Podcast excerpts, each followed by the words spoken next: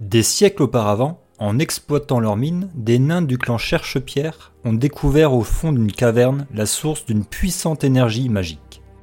Cette caverne se situait à proximité de Fandaline, un petit village perdu au cœur des monts de l'épée, une chaîne de montagnes située à une centaine de kilomètres de Neverwinter. Avec l'aide de magiciens humains, elfes et gnomes, ils canalisèrent cette énergie en créant la Forge des Sorts. Cette forge avait la capacité d'enchanter des objets, des armes et des armures. La Forge des Sorts devint célèbre, ce qui fit entrer Fandaline et toute la région dans un véritable âge d'or. Hélas, cela ne durera pas. Attirés par la convoitise, des légions d'orques déferlèrent du nord pour s'emparer de la forge et des mines. Une terrible bataille s'engagea qui manqua de raser le village. Une formidable explosion eut lieu et un effondrement scella l'entrée de la grotte, y enfermant ses richesses et ses secrets. De nombreuses années passèrent, et l'histoire de la forge des sorts devint une légende. Puis, peu à peu, des colons reprirent possession des lieux, reconstruisant sur les ruines. Tous espéraient retrouver cette fameuse grotte, mais personne ne retrouva les anciennes mines des nains. La région ne retrouva jamais sa gloire passée. Jusqu'au jour où une bande d'aventuriers aidés par un nain, un descendant du clan Cherche-Pierre, retrouve la forge il y a quelques mois de cela. Les rumeurs racontent qu'ils auraient chassé une organisation criminelle appelée les Fers Rouges, qui avait la main mise sur la ville. Les nains auraient récemment rouvert la forge, et Fandaline serait sur le point de retrouver sa gloire passée et sa richesse. La nouvelle se répandit dans toute la région, ce qui attira de nouveaux colons et des chercheurs d'or qui viennent chaque jour s'installer dans le village, qui semble grandir à vue d'œil. Tous espéraient bénéficier des retombées de la forge des sorts.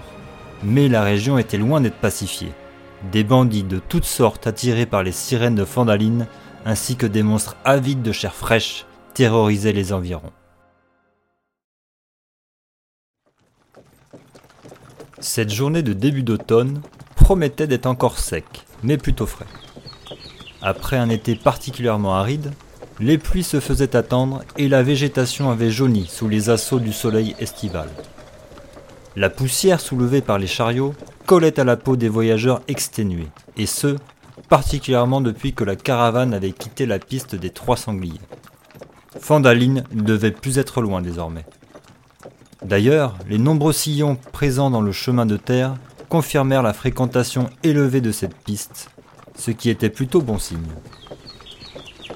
La caravane était composée d'une trentaine de personnes, principalement des familles, mais également des jeunes hommes en quête d'aventure. Ils côtoyaient des pauvres gens, ainsi que d'autres peu recommandables, peut-être désireux de se faire oublier quelque temps. Certains avaient amené leurs bœufs et leurs chèvres, d'autres montaient des chevaux de trait tirant leur maigre possession. La plupart restaient à l'abri des bâches des chariots, essayant de trouver un confort tout relatif. La plupart venaient de Neverwinter, la plus grande cité au nord de cette région de la côte des épées. Tous avaient répondu au nouvel Eldorado de Fandaline, leur promettant une vie meilleure grâce à la forge des nains. Le voyage était particulièrement calme et lent depuis qu'ils étaient partis de Neverwinter il y a une quinzaine de jours de cela.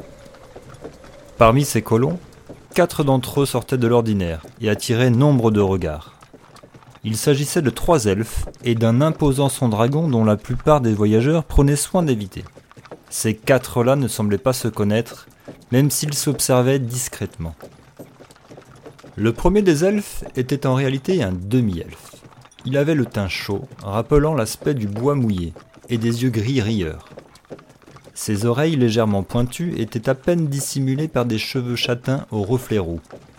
Il portait une barbiche, ainsi qu'une moustache arrondie qu'il prenait soin de torsader. Sa jovialité était communicative pour ceux qui l'entouraient. Ce n'était pas un barde, mais il manipulait son luth d'une main experte. Il avait sympathisé avec les plupart des colons, répandant sa bonne humeur et sa gaieté au sein de la caravane. Les voyageurs les plus patibulaires s'en méfiaient tout de même. certainement en raison de son marteau de guerre et de son bouclier usé, ainsi qu'à la cotte de maille qu'il portait sous ses habits de voyage. Il était clair que le demi-elfe, malgré son attitude avenante, devait savoir se battre. Le deuxième elfe se confondait parfaitement avec les voyageurs. Les cheveux coupés au carré et le regard dur, habillé de vêtements de cuir rapiécés, il semblait avoir connu la rudesse des faubourgs d'une quelconque cité. À première vue, il ne devait pas rouler sur l'or. Une bague sur son index droit devait être sa seule richesse. De chaque côté d'une ceinture de cuir usé était attachée une dague, et dans son dos dépassait la garde de deux épées courtes, de quoi dissuader les curieux. Les cheveux d'un noir de jet, il avait les yeux verts impassibles, qui semblaient analyser chaque voyageur. Son air taciturne et son désintérêt flagrant pour son environnement réduisaient à néant toute tentative de sympathiser. Néanmoins, les plus attentifs remarqueront ses doigts, qui tapotaient le pommeau de son cheval au rythme de la musique du demi-elfe. Il n'était pas rare de le voir sortir discrètement son propre luth pour y jouer quelques accords, tout en veillant à bien rester à l'écart du reste du groupe. Le troisième elfe était clairement son opposé, même s'ils étaient sensiblement du même âge. Ses vêtements de voyage, une veste et un pantalon bleu royal, semblaient taillés sur mesure.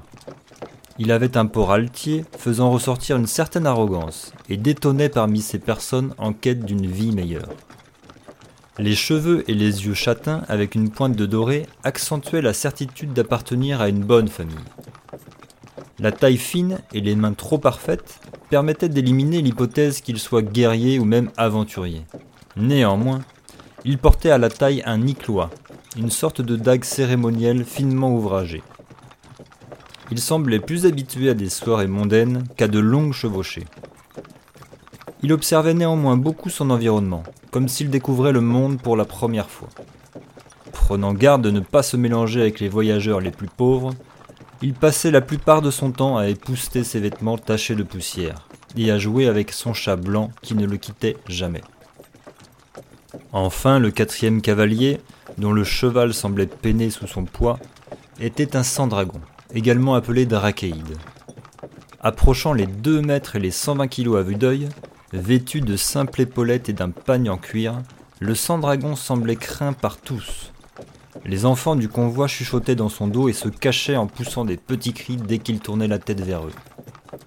Parmi les voyageurs, seul le demi-elfe tenta de sympathiser avec lui sans grand succès.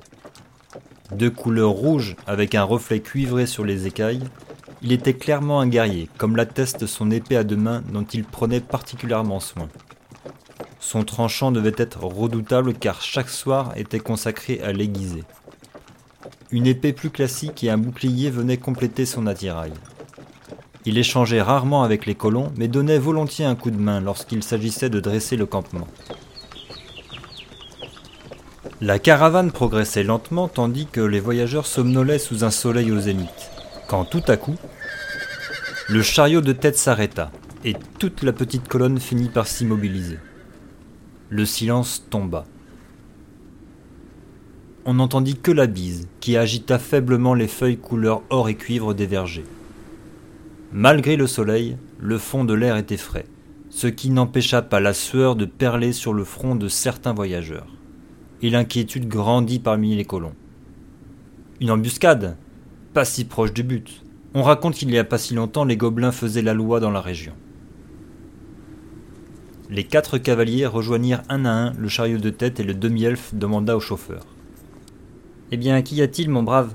Pourquoi tu t'arrêtes ainsi? Le chauffeur, un alphelin trapu dans la fleur de l'âge, pointa son doigt boudiné devant lui. C'est, c'est, c'est Fandaline, on dirait bien qu'on, qu'on y est arrivé. Regardez devant vous. Au bout de la piste, légèrement en pente, on apercevait en contrebas un gros village. Il était situé au pied des monts de l'Épée, une imposante chaîne de montagnes dont les cimes enneigées se confondaient avec les nuages d'un blanc contonneux. Des volupes de fumée s'échappaient des nombreuses cheminées et plusieurs chantiers de construction s'étendaient à la périphérie de la ville. Quelques vergers et des champs entouraient le village. Sur la colline opposée, en face de la caravane, s'élevaient les ruines d'une ancienne bâtisse, un manoir certainement, qui dominait le village. La nouvelle remonta vite la dizaine de chariots, et un murmure de soulagement finit par se répandre. Le pénible voyage toucha à son but. La richesse et la promesse d'une nouvelle vie étaient à portée de main. Avec un enthousiasme retrouvé et une certaine excitation, la colonne s'ébranla pour avaler rapidement la centaine de mètres qui les séparaient des portes de Fandaline.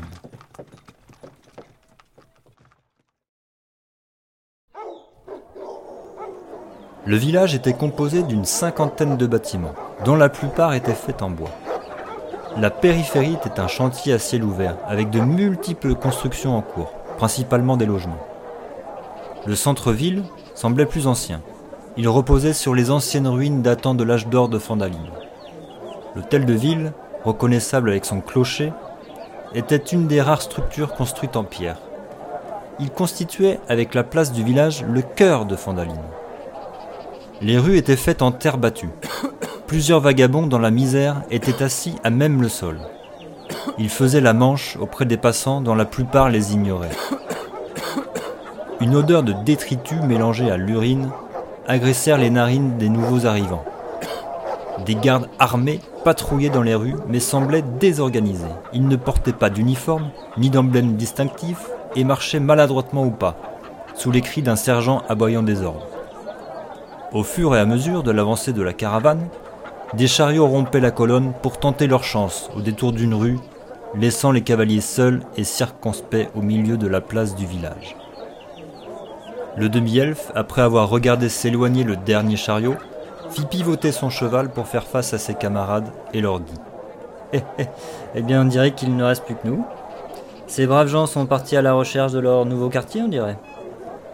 Il désigna un bâtiment à un étage qui donnait sur la place du village à une dizaine de mètres environ.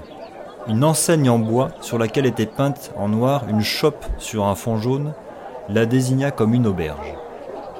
Je sais pas vous, mais j'ai la gorge qui me gratte avec toute cette poussière. Que diriez-vous d'aller vous désaltérer pour clôturer ce voyage? Devant l'hésitation de ses camarades, il ajouta avec un grand sourire. Ah, et bien sûr, la première tournée est pour moi. Le plus fortuné des elfes descendit péniblement de son cheval en prenant soin de s'étirer. Si c'est gentiment offert, j'accepte la proposition. Un peu de confort me fera le plus grand bien après ce voyage interminable. Le sang-dragon réfléchit un instant avant de descendre à son tour de son cheval. Pourquoi pas? Avec un hochement de tête mais sans grand enthousiasme, le deuxième elfe suivit ses compagnons. Ils laissèrent leurs chevaux dans une écurie attenante à l'auberge. D'un point de vue extérieur, l'établissement semblait correct. D'une taille moyenne, il était fait de bois, mais semblait solide. Les quatre cavaliers allaient franchir la porte ouverte lorsque le garde à l'entrée les arrêta d'un geste. L'homme était d'une taille rivalisante avec celle du drachéide. Le front fuyant et le crâne chauve, il était plus gras que musclé, mais restait tout de même impressionnant. Ses yeux, à demi fermés par de lourdes paupières, dévisageaient à tour de rôle les nouveaux arrivants. Bienvenue, étranger. Les armes sont interdites à l'auberge de Roche-Colline. Veuillez les déposer à la consigne, elles vous seront rendues à votre sortie. Il désigna d'un geste le bureau de bois derrière lequel se tenait un vieil homme, tout rabougri, et un râtelier d'armes aux trois quarts pleins, comprenant majoritairement des pioches de mineurs et quelques épées. Le demi-elfe déposa son marteau et son bouclier sans se faire prier. Puis, devant l'hésitation du sang-dragon, le vieil homme lui adressa un clin d'œil avec un sourire édenté. T'inquiète pas, mon grand, tu la retrouveras. Kurt et moi, on te donne notre parole. J'y compte bien, vieil homme. Vous aurez affaire à moi. L'elfe le plus distingué écarta les bras en annonçant qu'il n'avait pas d'armes. Et entra à la suite du Drachéide. L'autre elfe tenta de se fondre à sa suite, mais fut vite rattrapé par l'armoire à glace vigilante qui le retient par le collet. Tu poses tes armes ou tu restes dehors. Le choix est simple. Maugréant dans sa barbe, il finit par obtempérer, tout en lançant un regard mauvais au vigile, puis rejoignit ses camarades dans la salle principale de l'auberge. Malgré l'heure avancée de la journée, l'auberge était presque pleine. Deux types de population cohabitaient. Les natifs de Fandaline, principalement âgés, travaillant au champ, et les colons, débarqués récemment en ville. Ces derniers étaient reconnaissables principalement par leur tenue de mineurs. L'auberge de Rochecolline était un établissement bien entretenu, malgré la surfréquentation manifeste. Aussi étrange que cela puisse paraître, compte tenu de l'essor de la ville, c'était l'unique auberge ouverte de Fandaline. Doté d'un étage comportant une dizaine de chambres, le rez-de-chaussée comptait une unique salle commune, avec là aussi une dizaine de tables. Le comptoir faisait la longueur de la salle et une porte abattant communiquait avec la cuisine. Toutes les tables étaient prises, et il y avait également du monde au comptoir. Dans l'indifférence générale et dans un brouhaha soutenu, les quatre voyageurs se retrouvèrent au comptoir, faute de mieux. Le demi-elfe fit un geste en direction de l'aubergiste, qui mit quelques instants avant de venir à sa rencontre. Rond et de taille moyenne, l'humain avait l'air jovial. Il s'épongeait le front avec un chiffon avant de passer sa main sur sa moustache épaisse. Il portait un tablier blanc, légèrement taché par de la graisse. Il avait le regard franc et arborait un grand sourire. Eh, Bienvenue, mes seigneurs, bienvenue, je suis Toblen Roche-Colline, pour vous servir. Qu'est-ce qui vous ferait plaisir? Nous avons de la bière fraîche et il doit me rester un peu de potée au poireau accompagné de lapin. Le demi-elfe se tourna vers ses compagnons, qui hochèrent la tête. Hmm, c'est parfait tout ça. Pour quatre personnes, s'il vous plaît. À la bonne heure Il y a justement derrière vous une table qui vient de se libérer. Installez-vous, vous serez plus à votre aise. Votre repas arrive d'ici peu. Elsa Elsa Quatre pintes et quatre plats du jour, s'il te plaît. Les quatre cavaliers s'assirent autour d'une table ronde, pas très éloignée du comptoir, pratiquement au centre de l'auberge. Poussant les restes d'un repas devant lui, le demi-elfe regarda ses compagnons avec un sourire. Eh bien, pas fâché d'être arrivé. C'est dommage qu'on n'a pas pu échanger davantage pendant ce trajet. Tiens, moi au fait, je m'appelle euh, Raël, Raël Donaghy. Et vous? Le sang-dragon, droit comme un i, observa quelques instants le demi-elfe avant de répondre. Escan. L'elfe châtain dissimula un sourire et annonça avec une légère pointe de fierté dans la voix. Erin Galanoden, de Siberium. L'autre elfe émit un grognement de dédain quand les yeux du demi-elfe se posa sur lui et répondit dans un souffle. Radakiel. Juste Radakiel. Erin reprit alors la parole pour s'adresser à Araël. Tu es quoi au juste? Un genre de paladin? Oui, oui, c'est exactement ça. En fait, je mets mon marteau de guerre au service de la joie, de l'amour et de l'espoir. C'est un vœu pieux, mais c'est pas le boulot qui manque. Et toi, tu es un magicien? Tu n'as pas l'air d'être un guerrier en tout cas. En quelque sorte, oui. Une serveuse arriva à ce moment-là, chargée d'un plateau garni de quatre bols fumants et quatre pintes. Elle les déposa sur la table avant de ramasser les écuelles des clients précédents. Raël semblait subjugué par les charmes de la serveuse. Pas très grande, les cheveux flamboyants, des grands yeux noisettes et des taches de rousseur constellaient son visage, lui donnant un air mutin. Puis-je vous demander votre nom? Elsa, messire. Elsa? Mais quel joli prénom J'ai cru voir à un moment la déesse de la beauté s'unir en personne. Je m'appelle Raël, et si tu le souhaites, je peux te chanter quelques ballades à la fin de ton service. Tout en gloussant, Elsa passa un torchon humide sur la table et s'enfuit dans la cuisine sous le regard appuyé de Raël. Ah, je crois que je suis amoureux. Ça m'arrive assez souvent, je dois dire. Le repas se passa en silence, ponctué par le brouhaha ambiant. Un barde finit par prendre son luth et commença à relater comment quatre aventuriers avaient réussi à libérer la ville de l'emprise des fers rouges, et comment ils avaient contribué à retrouver la forge des sorts. L'assemblée ne daigna même pas lui accorder un regard. Ayant fini rapidement son assiette, Radakiel observa plus en détail les clients de l'auberge. Le ménestrel était clairement mauvais. Il changea de registre pour jouer une ballade entraînante et commit plusieurs fausses notes, ce qui fit grimacer Raël. Radakiel avait la sensation diffuse d'être observé. Mais il n'arrivait pas à trouver par qui. Certainement à cause du sang dragon, difficile de passer inaperçu avec lui. Il reporta son attention sur les conversations autour de lui. Nombre d'entre elles parlaient de cette fameuse forge des sorts et des futures retombées bénéfiques pour Fandaline. Trois mineurs discutaient des raids de plus en plus nombreux dans les montagnes, tandis qu'une table de vieil homme, juste à côté, évoquait le fait que les nains prenaient soit leur temps, soit qu'ils n'avaient pas l'intention de partager les richesses de leurs mines. Ils commençaient à regretter la situation d'avant. Au moins, à l'époque, le village était plus calme. Il y avait même deux nains attablés près d'une fenêtre qui discutaient ensemble. Radakiel fut étonné de voir plusieurs villageois les regarder avec colère. Raël finit par se lever et alla se positionner à côté du barde appuyé contre le comptoir qui semblait quelque peu imbibé. Il sortit son luth et joua quelques accords en réponse au barde. La mélodie s'éleva peu à peu et couvrit les fausses notes pour le plus grand bonheur d'Elsa, qui fit une œillade à Raël qui n'en demandait pas tant.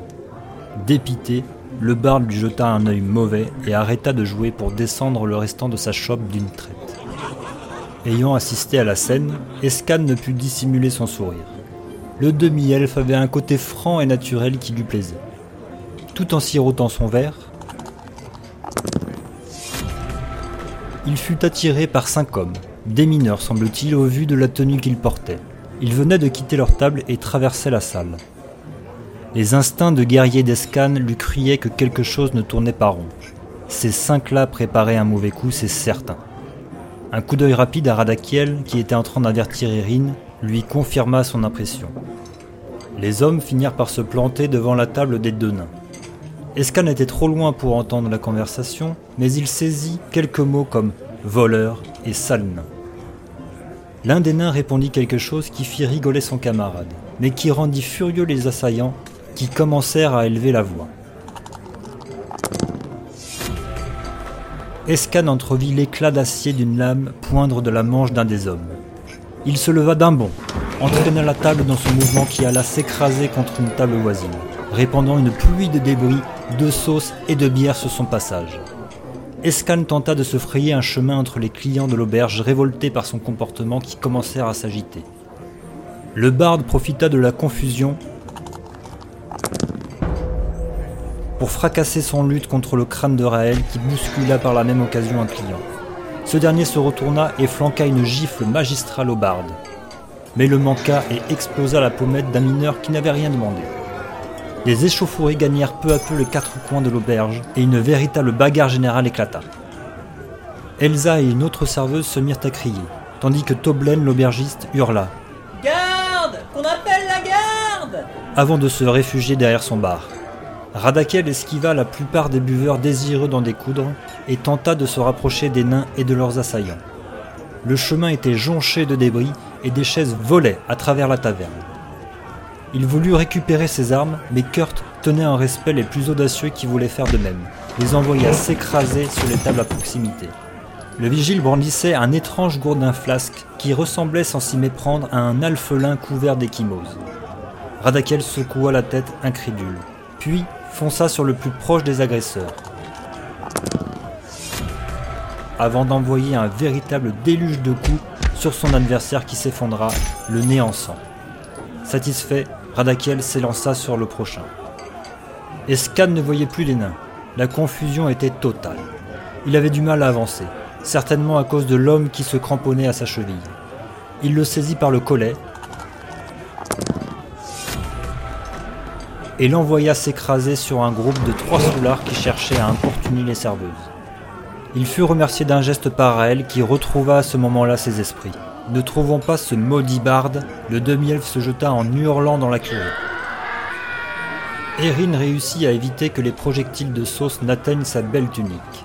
C'était sans compter sur un homme, au crâne chauve, qui s'agrippa à lui en lui crachant une dent ensanglantée sur le visage avant de s'effondrer mollement au sol, les yeux roulant dans ses orbites. Dégoûté, Erin s'essuya le visage d'un revers de main et regarda en direction des assaillants. Puis il releva ses manches et se concentra les yeux mi-clos. Ses lèvres fines articulèrent un mot. Une sphère obscure de plusieurs mètres apparut à l'endroit où se tenaient les nains. Plusieurs villageois dont Raël et Radakiel furent englobés par des ténèbres d'un noir absolu. Des cris de terreur résonnèrent dans l'auberge et la plupart des combats cessèrent.